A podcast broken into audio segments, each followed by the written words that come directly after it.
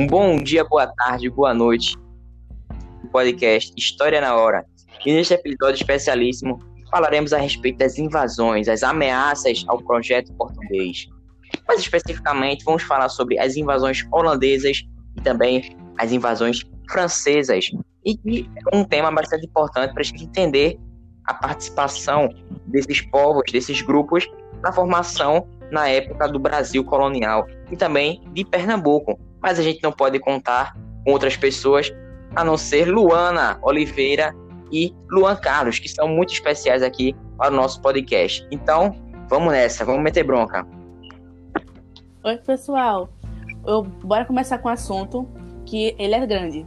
Ó, a coroa portuguesa tardou em colocar em prática na América Portuguesa o Pacto Colonial, isto é, um processo de centralização econômica e política a fim de manter um exclusivo comércio entre metrópole e colônia. A intenção era diminuir ao máximo os custos de manutenção econômica da colônia, para obter delas produtos primários que poderiam atingir grandes preços no mercado internacional.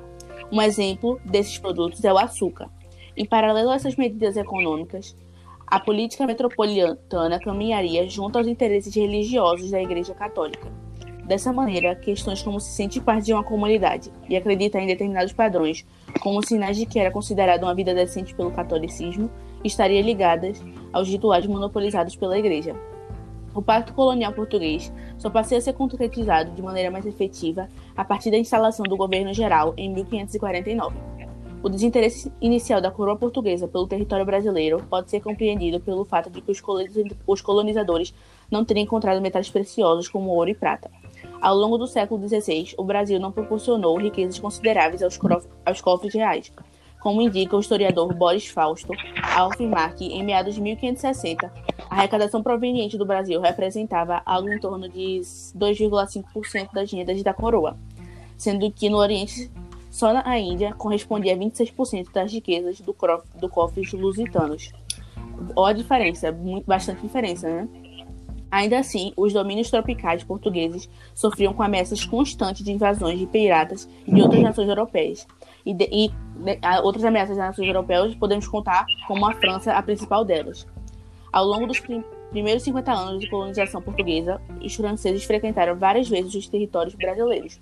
Mas a primeira tentativa de ocupação bem-sucedida foi realizada em novembro de 1555, quando o fidalgo Nicolaus, Nicolás Duran chegou ao território onde hoje está localizado o estado do Rio de Janeiro. Deu ao nome de França Antártica a região onde entre Bertioga, litoral do estado de São Paulo, até Cabo Frio, Rio de Janeiro. Acompanhado de 600 homens de todos os tipos de profissões, ele foi recebido na Baía da Guanabara por franceses casados na terra e escolheu um local que lhe pareceu mais adequado para uma fortaleza. Uma laje de pedra no meio da baía, onde, onde hoje está a escola naval. Contando com o apoio dos tupinambás, o forte ficou pronto em três meses. Durante esse período, os soldados e os marujos da comitiva francesa perceberam que os casamentos com as indígenas poderiam ser grandes chances de uma nova vida. Diante disso, Duran enfrentou motins, fugas e baixas entre seus homens, e para não perder o controle da situação, escreveu um pedido de ajuda para o João Calvino, um dos principais nomes da reforma protestante. Calvino então enviou representantes do protest protestantismo com o objetivo de pacificar o convívio na França Antártica e convencer os nativos a ficarem. Entre esses representantes estavam Jean de Lery. Seus escritos contribuíram para ampliar a literatura internacional sobre a realidade brasileira e fazer parte de um conjunto de textos não portugueses que ganharam popularidade na Europa a partir da segunda metade do século XVI. Ele tentou compreender como as guerras entre os nativos eram feitas para celebrar valores, sendo realizadas a partir de regras internas e promovendo vinganças como um valor compartilhado. Ao contrário dos escritores lusitanos daquela época, que encaravam as guerras e os rituais antropofagicos como sinais de barbaridade, canibalismo e selvageria. Nesse sentido, é possível dizer que Lery já exercia no século XVI o que hoje é chamado de relativismo cultural, um importante exercício que envolve a capacidade de nos, nos colocarmos no lugar das outras culturas, a fim de compreender suas referências dentro do seu próprio contexto social e histórico, e dessa forma encarar as diferenças. A ocupação, a ocupação francesa durou cerca de 10 anos, bastante tensos, pois essa zona territorial era disputada pelos portugueses aqui já estabelecidos. Ele, é, como João Ramalho, ele liderava de São, de São Paulo uma aliança dos povos guaneses, com os quais promovia constantes guerras contra os povos chamados taimós, termo que designava a aliança entre os diversos povos tupis, liderados pelos tupinambás, aliados dos franceses. Essa aliança ficou chamada de Confederação dos Tam Tamaiós. O auge dos conflitos se deu com a chegada da Esquadra Armada de Estácio de Sá, sobrinho do governador-geral da época, Mendes Sá. Ambos tinham entre suas missões alcançar a vitória entre a Confederação dos Tamaiós e expulsar os franceses do território brasileiro e consolidar o pacto colonial português. Após passar por Salvador, Estácio de Sá seguiu em sua missão, mas sem contar com a ajuda militar da metrópole. Na verdade, mais uma vez, as alianças das tribos locais com os genros portugueses geriam, seriam decisivas para a consolidação da dominação portuguesa. Dessa maneira, falando-se de que uma grande articulação nativa, Estácio de Sá declarou vitória sobre os franceses em março de 1565 e fundou a cidade de São Sebastião, do Rio de Janeiro. Uma vez expulso dos, uma vez expulsos do Rio de Janeiro, os franceses ainda investiram em uma nova tentativa de colonização, dessa vez na região do Maranhão, em 1612 e 1615. A época habitava cerca de 10 mil tupinambás. Com o apoio do rei e, os, e de vencedores franceses, os piratas e corsários dominaram a região que atualmente responde a, a todo o litoral do Maranhão, embarcando a região leste do Pará e o norte do Tocantins. Entretanto, apesar de não ter sido marcada pela rivalidade entre católicos e protestantes que, tom que tomaram conta da França Antártica, a ocupação chamada de França Equinocial não vingou.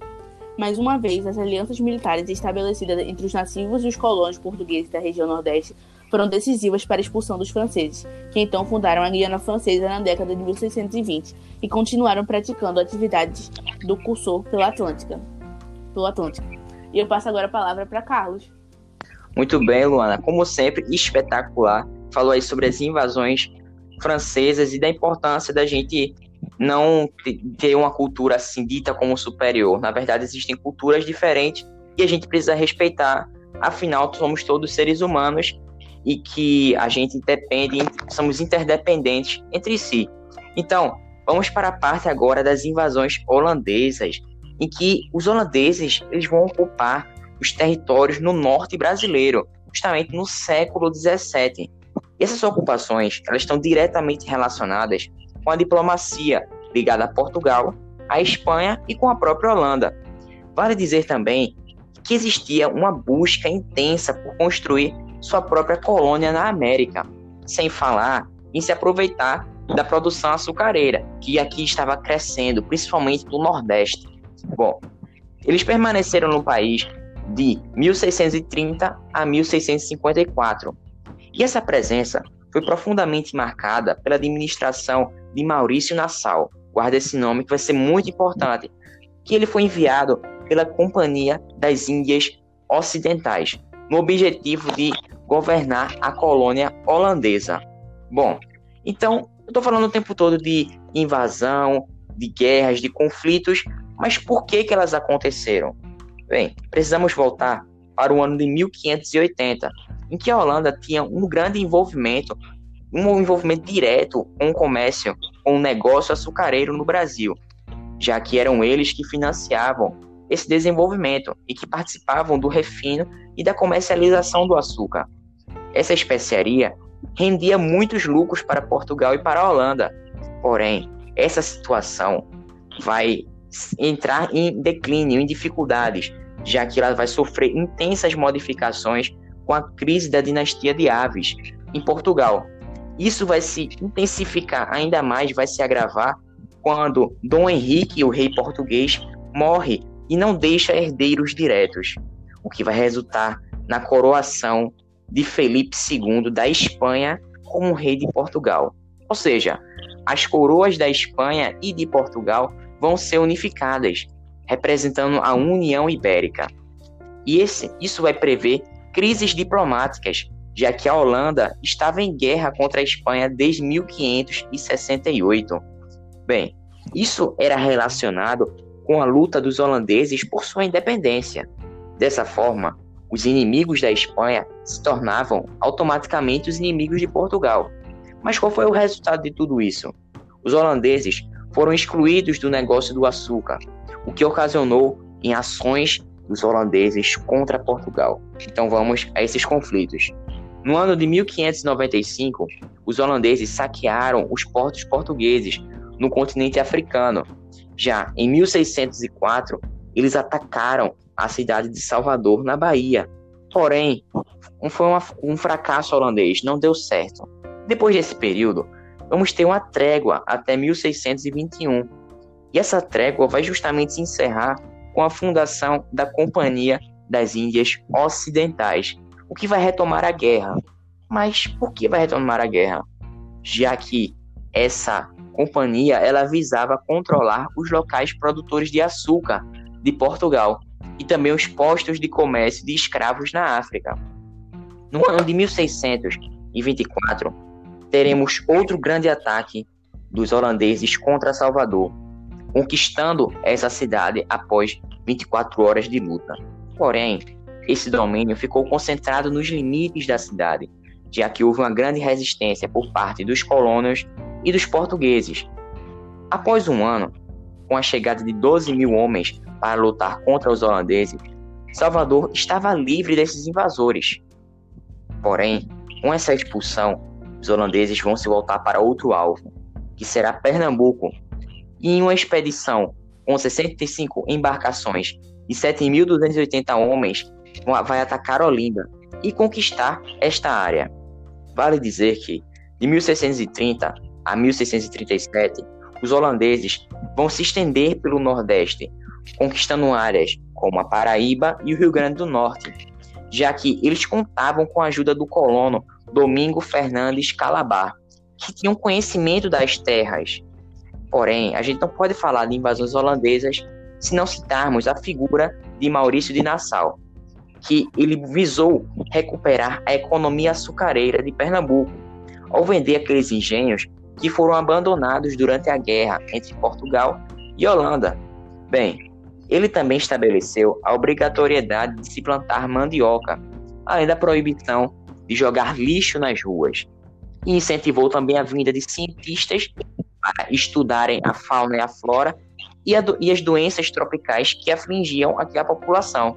Ele também incentivou a vinda de artistas. Então, pessoal, a gente fica por aqui, já que esses vão ser os próximos episódios justamente sobre a decadência do governo de Nassau e, consequentemente, a decadência das invasões holandesas. Mas eu sei que Luana quer acrescentar uma coisa, então pode meter bronca. Ó, oh, pessoal, para você que ficou interessado e quer estudar um pouco mais sobre esses dois assuntos que foi discutido agora, para a invasão francesa, eu te recomendo o livro Corsário. É muito bom, é um diário de bordo e eu achei tipo assim, fico, vai para minha lista de leitura porque eu achei assim simplesmente fantástico.